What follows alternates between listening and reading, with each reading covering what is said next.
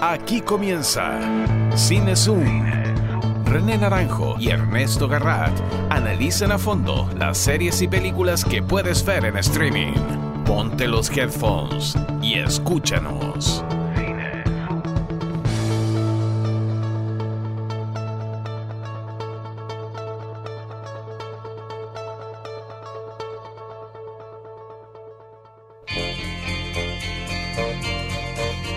Oye, que nos ha costado juntarnos, el público ya está reclamando. No, tenemos que puro, puro estar atento a las necesidades y demandas de nuestras audiencias, querido René. Así, así es el mundo contemporáneo. Ahora, finalmente, el público, la gente, la que manda.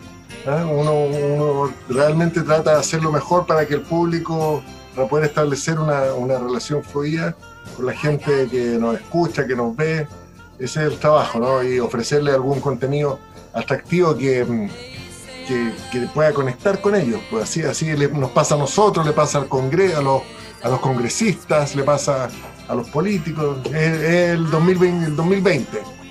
Así es el 2020.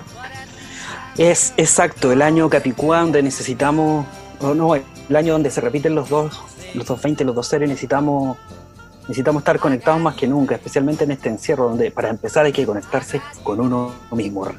Sí, el año picó que se va a perder es una especie de infinito tipo, tipo Dark. Sí, vamos a repetir, estamos repitiendo un eterno loop. ¿No te ha pasado que todos los días son iguales? Todos los días son exactamente iguales. El año de hechizo en el tiempo, el día de la marmota. Gran película. Exacto, gran película. Esa película fue total, del año 91, me parece, ¿no? Es totalmente vanguardista, anticipa su tiempo. Eh, las tiene todas esa, esa comedia. Esa comedia es maravillosa. ¿Sabes que hablando de esa comedia me voy a salir de libreto, René? ¿ah? ¿Puedo? A ver. hablando, de, hablando de cosas, yo eh, creo que mencioné algo brevemente. Ah, no, no fue acá. Fue en otra, en otra conversación que tuve. Pero hablando del día de la marmota y hablando del día de esto de la reiteración y de los loops y de los viajes en el tiempo, que son como un tema tan recurrente, especialmente en esta cuarentena, en este confinamiento, que es que repetimos todo una y otra vez, una y otra vez, una y otra vez. Eh, quiero comentarte que vi una película en Hulu, y perdóname si no me acuerdo si ya lo viste, como que todos los días son iguales y no se acuerdan esta repetición constante, lo que hizo, lo que no. Eh, hay una película que se llama Palm Springs, que es una película de Hulu, eh, Hulu gringo, ¿cachai? Y que es un día de la marmota, pero en pareja, ¿cachai?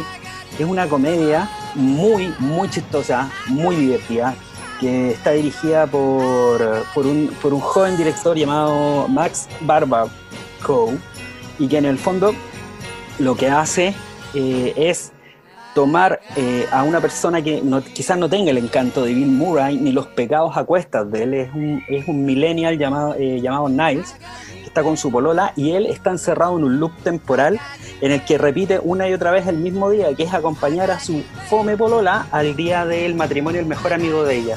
Y van a un pueblo como de Nevada, ¿cachai? Un pueblo así ultra gringo, y el loco está en ese loop todo el rato hasta que una, una, una chica, eh, como, como pasa con Bill Murray en el Día de la Marmota, de tanto estar en ese lugar que no sabemos si son es un año o miles de años, ¿cachai? De tanto estar en ese lugar, hace una conquista a una de las, una, la hermana de la novia la conquista, él la seduce, pero pasa lo inesperado, que esta, esta mujer, eh, esta joven interpretada por Christine Milotti, que, hace el papel de Sara, entra en el loop con él y empieza a repetirse el mismo día, ¿cachai? Con él. Eh, es como te digo, como si Bill Murray agarrara una pareja y empezara a vivir esta aventura de la, la repetición del eterno presente. Eh, pero en pareja. En pareja, el Adán y Eva, el Adán y Eva de esto. Y es muy chistosa. a la que le ha pasado eso, Ernesto. Hay gente, la que se casa, dices tú. Hay gente que para, para, cuales, para las cuales esa historia no es ficción, es pura realidad. Vivir en el día de la marmota en una relación, en una relación aburrida de pareja. ¿ah? Pero no, pero no, no, no. esto, esto se pone, sí, está buena, está chistosa. Yo me reí mucho. Yo me reía carcajada.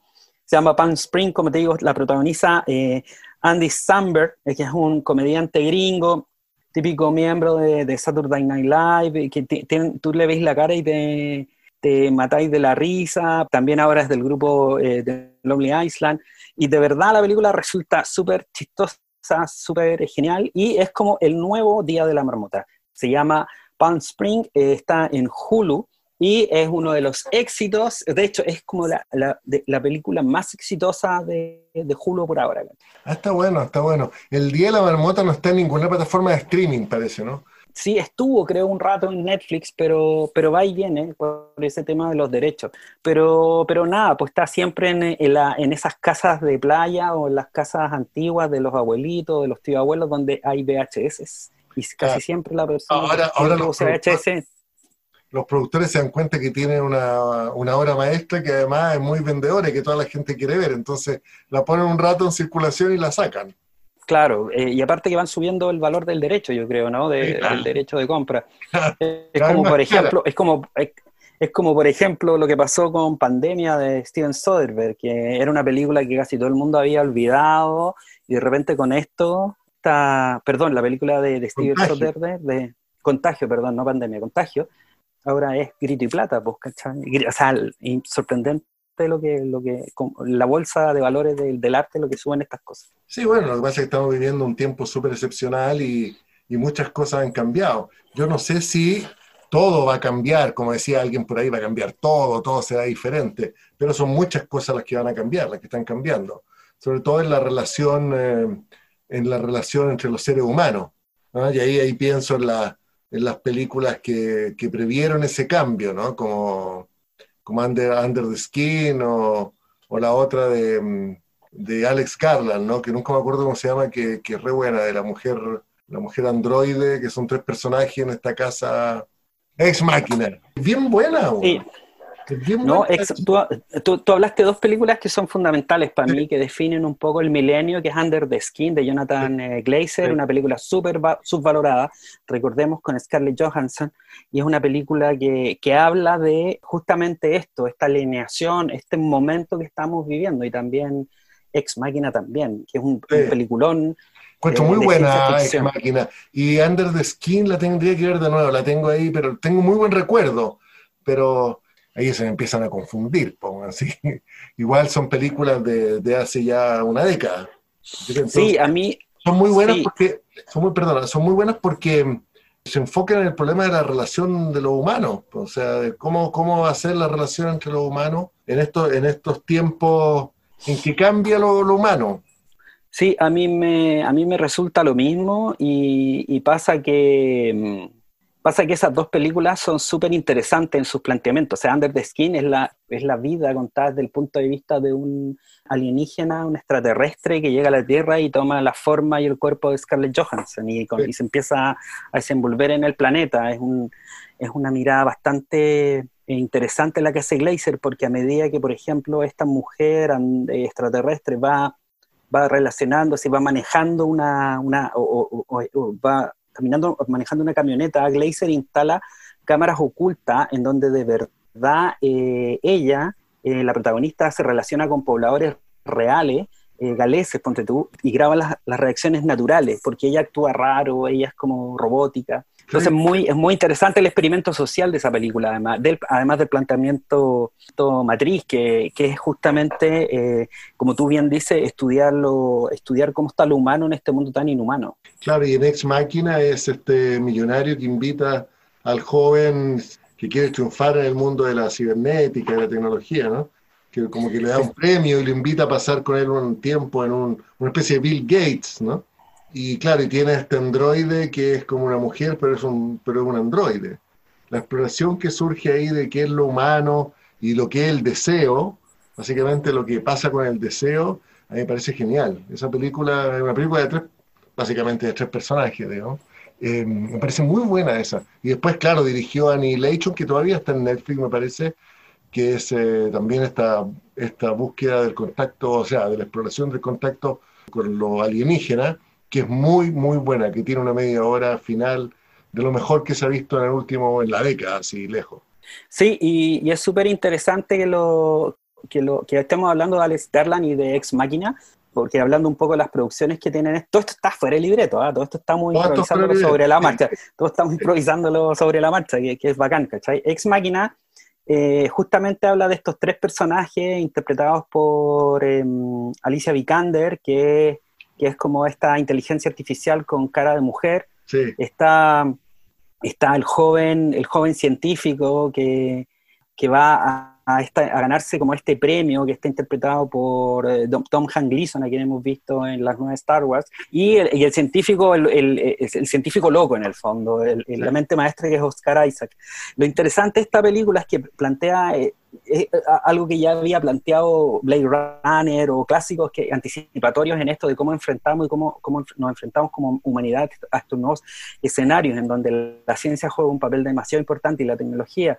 Y está el, el, el test de, de, Turing, que es en el fondo esta prueba diseñada por este científico eh, inglés, que, eh, Alan Turing, que a un androide para demostrar si es o no humano, ¿cachai? Eh, es muy interesante. Eh, buena, buena. Y solo quería acotar que dentro de los protagonistas interesantes, que está esta modelo, está esta como presencia de una otra inteligencia artificial eh, dentro de esa película, que, que en el fondo también es, representa el deseo, que se llama Kyoko, en, hablo de Ex Máquina, esa, ese personaje de Kyoko, que es una, una, preciosidad en términos de seducciones, como una femme fatal dentro de la historia, está interpretado por Sonoya Mizuno, que es una actriz Cierto, eh, cierto. Y, y, y, bailarina que eh, tiene una presencia fundamental en la nueva serie de Alex Garland, que también la hemos comentado acá y que define súper bien nuestros tiempos actuales y que se estrena ahora en agosto en FX, que es de Hulu, y la serie se llama Devs. Ahí esta actriz... Ah, tu serie actriz, favorita, Devs. Sí, pues es de Alex Garland y, esa, pero, y Sonoya... Y Sonoya ¿Cómo las veo? ¿Cómo las voy a ver eso? Están en Hulu. Llega ahora en agosto en FX y está en Hulu, bueno, uno que tiene Hulu. Y Sonoya, Sonoya Mizuno, que también es bailarina, eh, la hemos podido ver en videoclips de, de, los Chemical Brothers y un montón de cosas. Creo que es interesante, de, es interesante de analizar cómo ha crecido como actriz ella y además porque tiene el protagónico acá en Devs, que ella es la empleada menor de eh, una empresa nuevamente de, de alta tecnología. Eh, ella pololea con un, con, con, con, un funcionario de rango mayor de la empresa y eh, el punto de vista es de ella porque el día que él es ascendido en la empresa, desaparece. Y no sabemos qué pasa con él, si se fue, si fue asesinado. Y así comienza el misterio de Devs, que también es una exploración súper interesante de estas relaciones, de cómo, cómo nos volvemos humanos o más inhumanos en este periodo, en este periodo donde en el fondo todo es y forma parte de esta distopia en donde estamos encerrados en nuestras casas porque hay un, no hay extraterrestres ni zombies, pero hay un virus, ¿cachai? Que, no, que nos tiene igual de aterrados. Entonces es súper interesante Devs y todo salió, todo lo que hemos hablado, la mayoría ha salido de la mente de Alex Garland, un gran autor. Mira, vamos a tener que buscar Devs. Ernesto, ¿qué habíamos preparado para hoy? Yo vi un par de películas, vi una serie también sobre comida callejera en América Latina, donde por supuesto no está incluido Chile, porque en Chile está absolutamente demonizada la comida callejera, que en otros países latinoamericanos es, eh, es un puntal, es un puntal de la, de la, alimentación y también de la identidad de los países. Ah, déjame contarte algo mientras, mientras tú preparas el comentario del, del próximo título. Es una serie que, que, está en Netflix que se llama Street Food Latinoamérica y son capítulos en esta temporada que van a Buenos Aires, a Salvador de Bahía, una ciudad hermosa donde he tenido el gusto de estar un par de veces en el noreste del Brasil, a Lima, a Oaxaca, en el sur de México, a Bogotá y a La Paz. Y van a ver qué pasa con la comida callejera, la comida que se prepara en la calle y que la gente se come en la calle. Y hay platos, hay platos fascinantes, que, de los que yo no había escuchado hablar nunca. En Oaxaca venden memelas, ponte tú, que son unas tortillas de maíz, que se echan así, así una salsa y un queso. En Salvador de Bahía, que esa la he comido, hay unas preparaciones así fritas con unas bolitas de comida que se llaman acarayé, como a CDG, pero acarayé, y abará. abará. En Bolivia, en La Paz, hay buñuelo y hay un sándwich de chola que yo no tenía, yo no he ido nunca, no sé por qué no he ido nunca a Bolivia, y ahí venden sándwich de chola. ¿Tú sabes lo que es un sándwich de chola? Para nada, si me informas voy a sentirme muy eh, es un agradecido. sándwich de la pierna del, del, del, cerdo, del chanchito, que la meten al horno, la asan 12 horas, o sea, queda pero así de cortarla con, absolutamente con el tenedor, y en un pan ahí, en un pan especial, que sé yo, ponen tres, cuatro lonjas grandes y le ponen unos ajicitos y unas cosas. Se ve exquisito el sándwich chola. Se ve muy, muy rico. Bueno, en Buenos Aires está afuera del, del, estadio de Racing en Avellaneda, está el choripán de Rubén, que él dice que es el mejor choripán del mundo. Y me dejó absolutamente intrigado, con ganas de ir a probar ese, ese choripán. Em, en fin, hay un ajiaco bogotano que se ve mucho más rico que lo que nosotros en Chile pensamos que es el ajiaco, que es con caldo de pollo, con una pechuga de pollo deshilachada. De muchísimos, eh, bueno, arepas. Hay un plato por ahí que en Bogotá que se llama rompe colchón, que se supone que te deja tan energético que se llama rompecolchón, a ese punto. Ok. Ok. Muy, muy claro. Muy claro. Entonces, me, me, me parece que el capítulo de Bogotá es el más flojo. El de Lima es muy entretenido porque el hijo de un chef pone un local feo, chico, que se llama El Toque Pez, al toque con K, y es uno de los mejores restaurantes de Lima, pero caben como un restaurante japonés así que comentamos en, en alguna edición anterior, como lo de Midnight Dinner, que caben seis personas en la barra y nadie va. Y cocina el mismo, y el tipo sacó un doctorado en química en, en, Inglaterra, en Oxford, no sé, y, trabaja ahí, ¿viste? Como tiene todo un rollo. Son historias que, en que, más que mostrar la comida, en realidad muestran a los personajes. Se fijan en un personaje, muestran varios, pero por capítulo, pero hay uno que es un eje y siguen ese personaje, y por supuesto, cuando, cuanto más atractivo el personaje, más entretenida también sale el, sale el capítulo, capítulo de 25 minutos. Está ahí, le quiero recomendar. Me gusta destacar cosas latinoamericanas en Netflix que hay. Hay películas mexicanas como Chicuarotes de Gael García Bernal, que está re buena. Hay varias más, porque me gusta que, miremos historias de, de, América Latina. Así que eh, está con algunos capítulos un poquito más flojos, como te digo, el de Bogotá sobre todo me pareció, me pareció flojito, pero otros están entretenidos. Street Food Latinoamérica.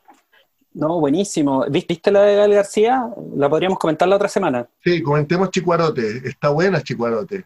Y además tiene el cine mexicano en general, las películas que, por lo menos las que circulan en, los streaming, tienen mucha vitalidad porque se meten en su cultura de jóvenes marginales, que es este caso. Que la primera escena, los chicos se suben con un, con un fierro, una micro y asaltan a la gente, al, a los pasajeros, al tiro. Es la primera escena. Sí, vestidos de payaso. Sí. Vestidos de payaso. Pues la película entra en el rollo de, de, los personajes y de la cultura. Y hay otra que se llama Ya no estoy aquí, no, es algo así que, que es también sobre eh, juventud marginal en Monterrey, que ahí no se le entiende nada de lo que hablan, que con subtítulos, y estos chicos que bailan una cumbia especial que se llama Colombia y toda una cultura de tribu. Dejémonos todos chicuarotes para la próxima semana. ¿Qué, ¿Qué, anduviste viendo tú, Ernesto? Yo anduve viendo, ando en la onda comedia, ando en la onda como, como evasión, como pasarlo bien. Eh, han sido semanas para todos duras, entonces decidí invertir mi tiempo en ese tipo de producciones. Ya. una comedia francesa que se llama MILF, que es una ah, comedia que está... Vi, que estaba por ahí.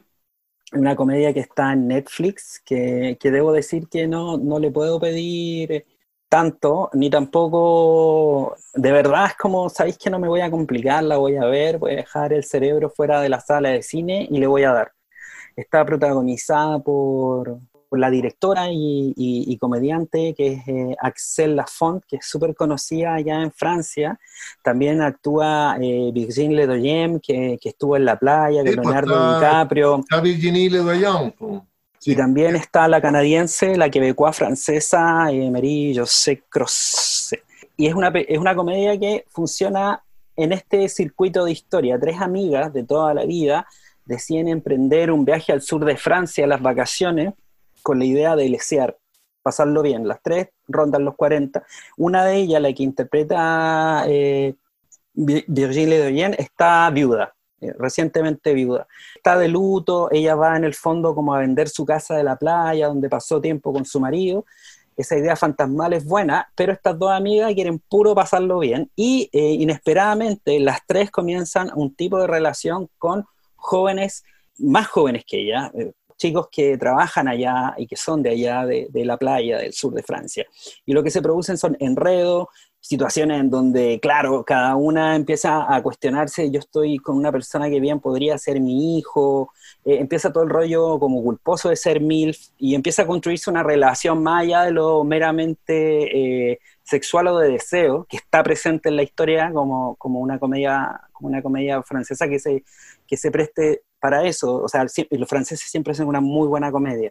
Esta quizás no sea la mejor, pero dentro del menú de lo que hay en, Netflix, por lo menos se agradece la diferencia, se agradece el enfoque distinto a pesar de lo estereotipado de algunas situaciones, y sobre todo se agradece ver actores y actrices de, de Francia que en este, registro más masivo, más popular, igual están en un registro súper bueno y muestran lo mejor de sí mismos. ¿Te reíste? Sí, sí, me reí, me reí, había situaciones, había situaciones ridículas y embarazosas, ¿cachai? Que tú decís, uh, qué vergüenza ajena, oh, esto sí, sí, uno acompañaba a, los personajes de todas formas. ¿sí? Mira, incluso haciendo malas películas, los franceses lo hacen súper bien, ¿cachai? Y lo que me gustó es que esta película tiene un punto de vista y está dirigido por una mujer. Es decir, no es que haya una cosificación, no es que se muestre a las mujeres de, de esta edad como si fueran trofeos. No, aparte de esa mirada, por supuesto, comercial que tiene que tener una película de estas características, hay un análisis y una introspección interesante. Todo responsabilidad de la directora eh, Axel Lafont. Así que la recomiendo, bien, no es para,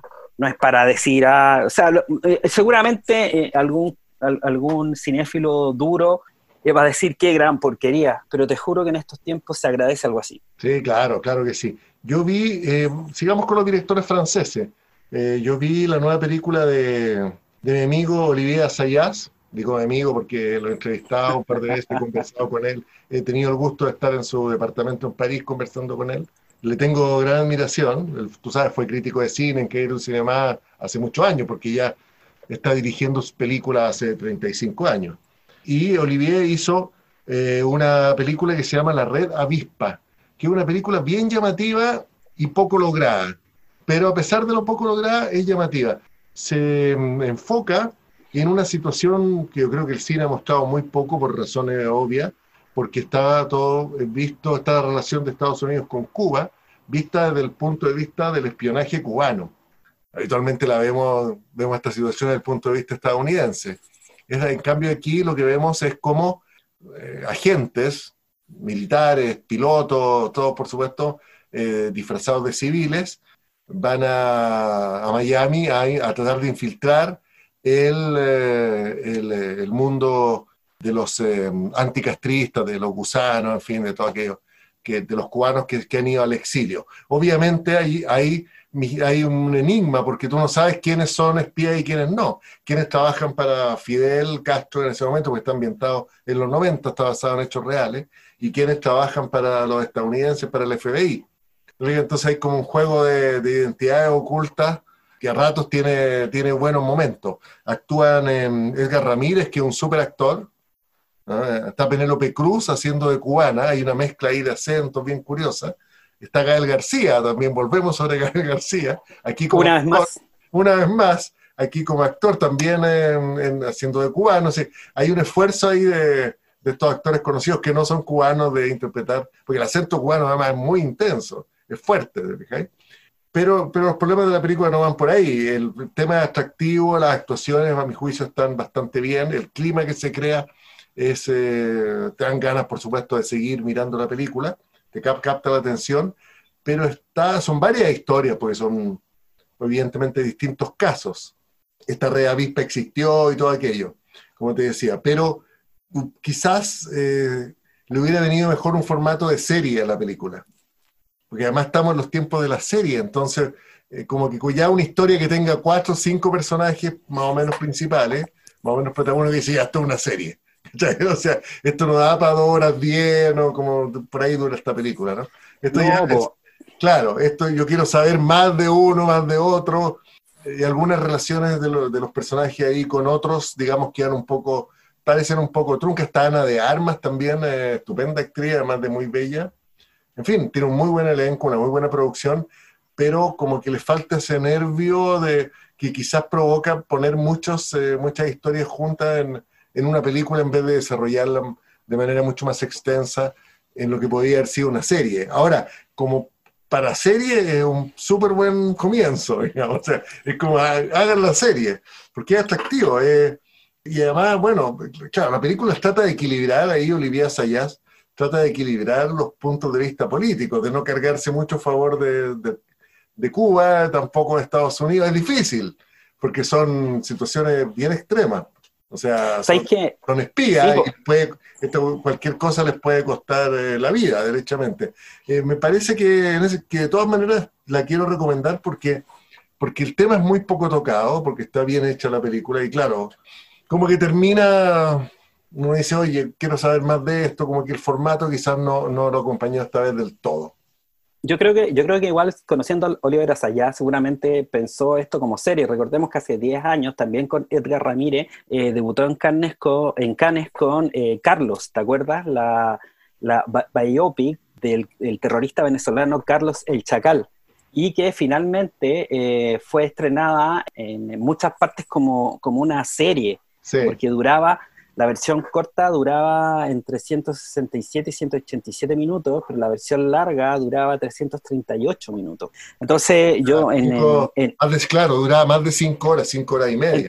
En, en me acuerdo que la dieron, la dieron en, formato serie, si mal no recuerdo, en Cannes la dieron, hicieron pausa y después tú seguías viéndola.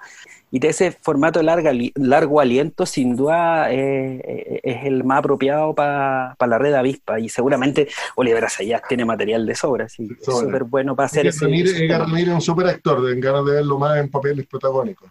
Eh, sí. Bueno, bueno, y aquí incluso como que haber sabido más de su personaje. En fin, está en Netflix, la red avispa también un estreno. ¿Qué más viste, Ernesto? Ver.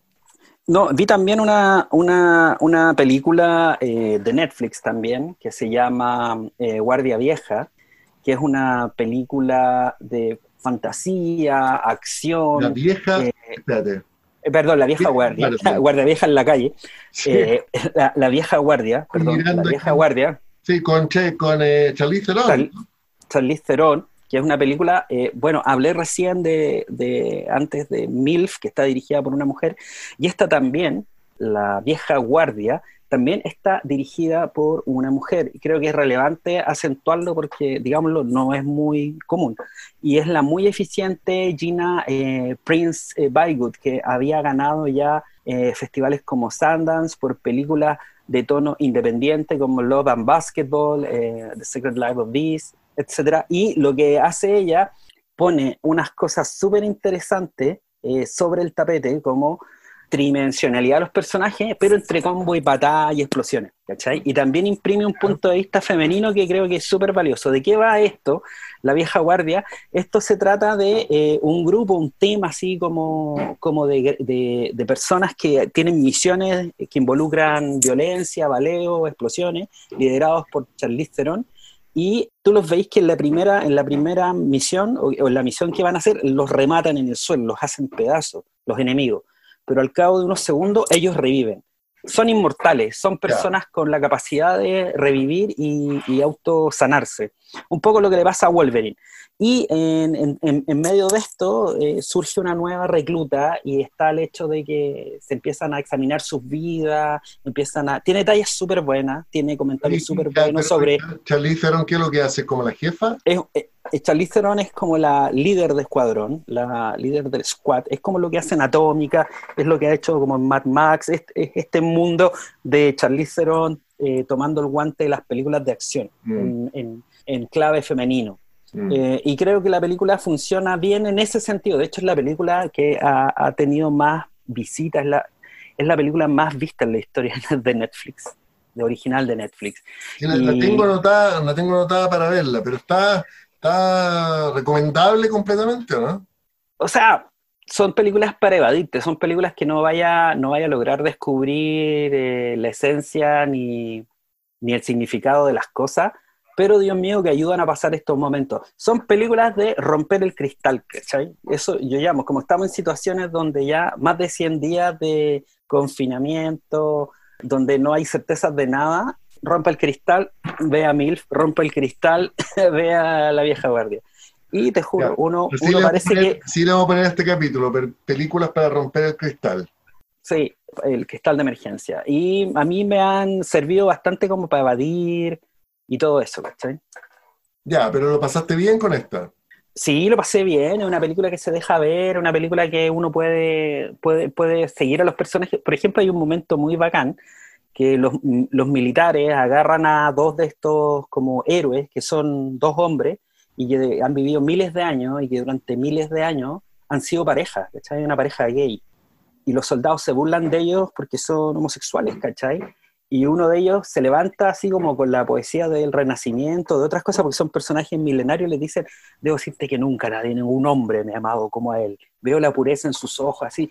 Fue un discurso bacán y se dan un beso apasionado los dos mientras lo agarran y los, y los militares hacen como una expresión de asco, ¿cachai? Un chiste muy bueno sobre la, la, homofobia, ¿cachai? Tiene, tiene esos detalles que son bacanes, ¿cachai? Pero también, bien, bien, y, pero es... Em, ¿Y la película está ambientada en el presente, en el futuro? Sí, es, en el presente y hay flashback a la vida como de Highlander que han tenido estos ah, personajes desde sus milenarias vidas, cuando se juntaron. cuando están en la corte del faraón, ya. Claro, un poco, un poco más, son más nórdicos, diría yo, no tan asiáticos. Ah, ya, O no tan africanos, perdón, no tan africanos. Se me da un poco la, el GPS con esto. A propósito de historia, yo vi la película más histórica que se puede ver en Amazon Prime Video. Me di un baño de historia de dos, casi dos horas y media con la nueva película del director Mike Lee, del director británico. Ah, en un momento admiramos tanto, pero que tiene una tendencia al discurso ya, ya la, creo yo, la oposición de clases sociales un poquito fácil.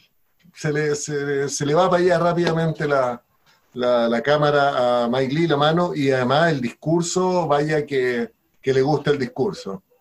Por supuesto tiene grandes películas, o sea, Life is Sweet, La vida es dulce, em, Secreto y Mentira, ¿no es cierto?, que ganó el Festival de Cannes, eh, y un montón más. Tiene una en los, años 80, películas para la televisión inglesa, que mostraba siempre una clase media muy muy mal, clase media que estaba muy mal bajo el bajo el gobierno, los gobiernos de Thatcher, de Margaret Thatcher, una clase media muy, muy esquilmada, muy, muy alienada también, tiene una gran película ahí en los 80 que se llama Meantime.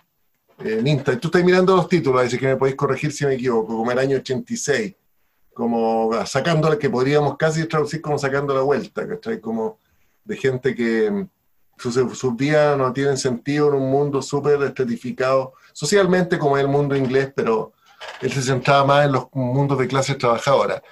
Después hizo la película del pintor Turner, Turner eh, hizo Naked, bueno, ha hecho un montón, ha hecho un montón.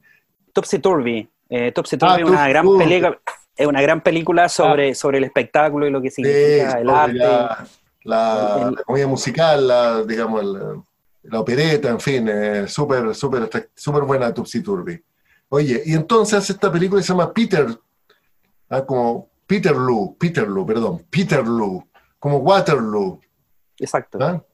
Y que eh, está en Amazon Prime Video. Una película súper histórica que puede ser interesante verla hoy, dada la cantidad de conflictos eh, del pueblo contra la élite que hay en el mundo, partiendo por Chile, digamos. Puede ser interesantemente actual. Estos hechos ocurrieron hace 201 años en Manchester, o Manchester, como se requiere, parece que los ingleses le dicen de las dos maneras, y en el año 1819, cuando estábamos aquí en, recién saliendo de la guerra de independencia, en Inglaterra, en el norte, eh, había um, trabajadores que querían organizarse por sus derechos, el sufragio universal, por supuesto tener eh, eh, más reconocimientos legales y más derechos, sin duda. estaba lejos todavía el, sufragio universal, faltaron, faltaban 100 años todavía, pero ahí había un Em, un, primer movimiento social. Y esto era mirado con mucha desconfianza desde la élite que gobernaba en Londres, donde estaba el rey, que después fue Jorge IV, y se muestra una serie de magistrados y de, em, y de personajes de poder siniestros, o sea, absolutamente siniestros, dispuestos a sofocar eh, a sangre y a fuego cualquier tipo de eh, manifestación em, trabajadora de, trabajadores por pedir derechos, digamos, o sea, estar dispuesto a sacar el ejército de inmediato. Por eso la película tiene muchas resonancias con, con la historia contemporánea, ¿no? no ha dejado de pasar, lamentablemente, eso. Y se, enfoca ahí básicamente en una familia, fue un periodo de mucha hambruna además en Inglaterra, sobre todo en el norte, en fin. Hay un, hay un líder de, lo, de apellido Hunt, que es un líder de Londres, que viaja hasta Manchester para para participar de una gran concentración en agosto de 1819. Todos hechos reales, ¿eh? personajes reales, lo estuve chequeando mientras veía la película, si habían existido todos, todos, todos existieron. Una mujer de apellido Saxton, que fue dirigente de las mujeres de, de la ciudad, en fin, y además de un mundo súper de la revolución industrial, ¿no es cierto? Los primeros conflictos de los trabajadores, todo muy bien reconstruido, con unas imágenes muy bien fotografiadas, en fin, todo muy bien hecho. Pero la película es discursiva, hay una cantidad de discursos, por lo menos 20 personajes se mandan un discurso, así frente a, frente a un grupo de gente, por diversos motivos. ¿ah? Eh, y claro, después de un rato ya se pone un poquito tediosa, y porque uno está esperando cómo va a ser eh, esta masacre. Se llama también la masacre de Peterloo, ¿eh?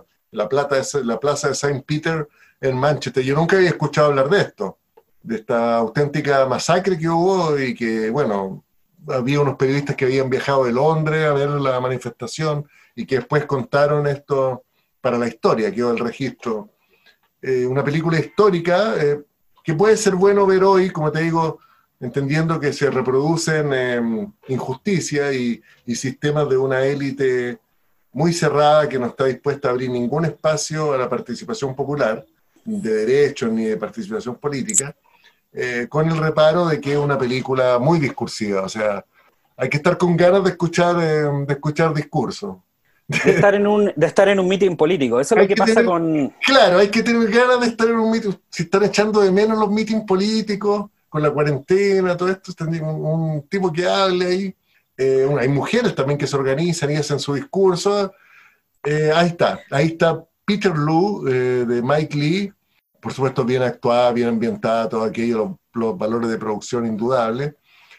Como cine, pues, podría haber tenido, podría haber, sido más apretada la historia, se larga con tanto discurso, de, verdad que... A mí, a, mí me pasa que... Se larga un, con 20 minutos menos, más condensada la historia, hubiera quedado más, más atractiva. Otro, otro director que le gusta hacer series en forma de película. A mí me pasa que Mike Lee con Ken Loach se han, han puesto más. Se han radicalizado.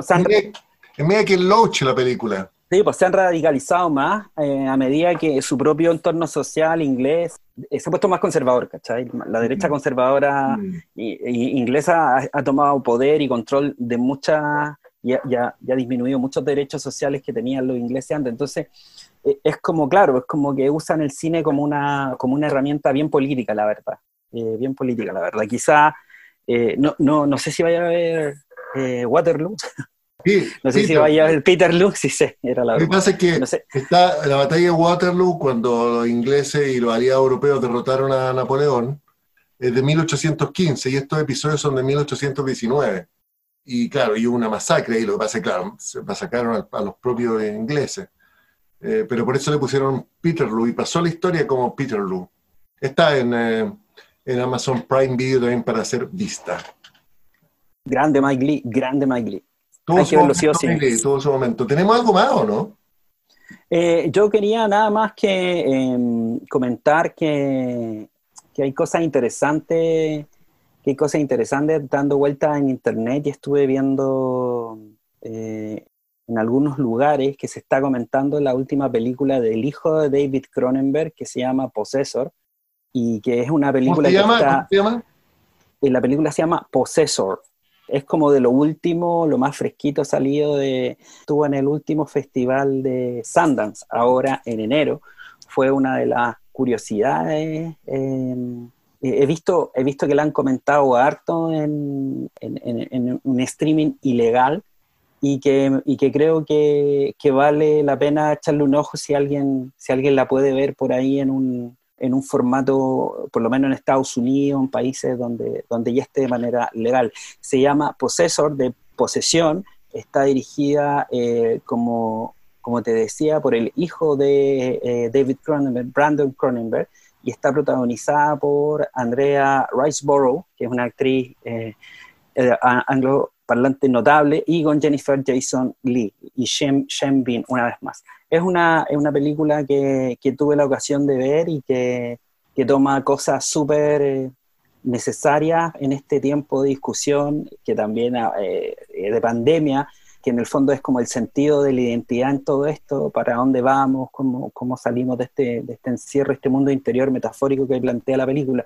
Es una mujer, una especie de espía que trabaja para una corporación que eh, en el fondo eh, tiene un, sistema muy sofisticado de tecnológico en donde el, asesino, el, hitman, en este caso eh, mujer asesina, tiene la capacidad a través de este instrumental súper sofisticado de poseer el cuerpo de otro, como si fuera un titiretero, y usarlo para asesinar determinados blancos de acuerdo al cliente que pague. Y en ese sentido la película funciona súper bien y para variar contiene todos los mismos rollos del papá que hemos visto en películas como Videodrome, Scanners, es decir, la sangre, la carne mezcladas como si fuera un estudio científico del cuerpo y la somatización del mal y la somatización de un montón de añadidura negativa en, en, el cuerpo humano mismo como si fuera un títere más de toda esta emoción y todo este, todo, este caudal de, de ideas eh, que pueblan las películas. es una película muy interesante y es de lo que algunos eh, vanguardistas del streaming este, están comentando porque se vivió recién en, enero. Eso te puedo comentar, amigo mío. De acuerdo. Estuve aquí mirando entre medio y encontré que, que Under the Skin, bajo la piel de Jonathan Glazer, está en Amazon Prime Video. Así que el momento para, para ver. ¿Por qué no la, ¿por qué no la vemos y la comentamos bien la otra semana y podemos hablar? exactamente vamos a hacer eso, la veremos y la vamos a comentar. Y la, recordamos porque la vimos hace casi 10 años y además que la carrera de video... De, es del 2003. Video, de hace casi, de hace, hace 8 años. Sí, están, oye, también están em, El Eterno Resplandor de la Mente Sin Recuerdos, que tú ya comentaste, de las que te estoy mirando así, ¿eh? Esa no la he comentado, ¿ah? ¿eh? comentamos em, Perdido en Tokio, de Netflix. Pero, cuando queráis, Ah, ¿dijiste algo, no? no, no, no, no, no, Nada, la podemos comentar también. No digas nada, está en, en, eh, Amazon Prime Video, está Enemigos Públicos, que es una película que a mí me gusta mucho, de Michael Mann, con em, Johnny Depp, ¿no es cierto?, como Dillinger, personaje, el asaltante de los años 30 ahí en Estados Unidos, en, en Chicago y sus alrededores. Está El laberinto del fauno, está Snowpiercer, que vamos a hablar también de, de, la, de, la, serie, basada en la serie, de, basada en la película coreana del mismo nombre. Está de Christopher Nolan, está Dunkerque y Batman, el Caballero de la Noche Asciende, la última de la trilogía de Batman. Está Benjamin Button de David Fincher, Todo el dinero del mundo de Ridley Scott, la película sobre el secuestro de Jean Paul Getty, ¿te acuerdas? Sí, que, que es muy buena además, es muy buena esa, ese título. A mí me gustó muchísimo. Está Glass de Night Shyamalan, hay hartas películas, en, hay harto en Amazon, ¿eh? harto, harto en Amazon. Y Unsane de Steven Soderbergh, que está traducida como eh, perturbada, me parece, perturbada. Unsane, que no la he visto, Que eh, cierra una mujer en un hospital psiquiátrico. No la vi tampoco. Un thriller, mira, está buena. Unsane, que le parece que le pusieron perturbada en, em, eh, Soderbergh que juró que jamás iba a volver a filmar. Y ahí tiene un montón, tiene un montón. Después de que dijo que nunca iba a, dirigir, ha hecho, ha hecho como cinco o más. Oye, ya, tenemos compromisos para las próximas semanas. Me parece súper bien. Tenemos compromisos. Y saludamos al público. Hoy tenemos, tenemos que regalar, tenemos unos regalos. Sí, hagamos ese concurso. hagamos ese concurso. ¿Te parece? Cuéntame tú los premios y yo digo cómo hay que ganarlos. Ya, eh, te los, lo vamos a contar a través de las redes sociales. Exactamente. apenas, atención. Publiquemos, apenas publiquemos este podcast, vamos a contar cómo vamos a hacer el concurso. Tienen que haber escuchado el podcast hasta el final, porque, porque estamos ahora al final hablando del concurso.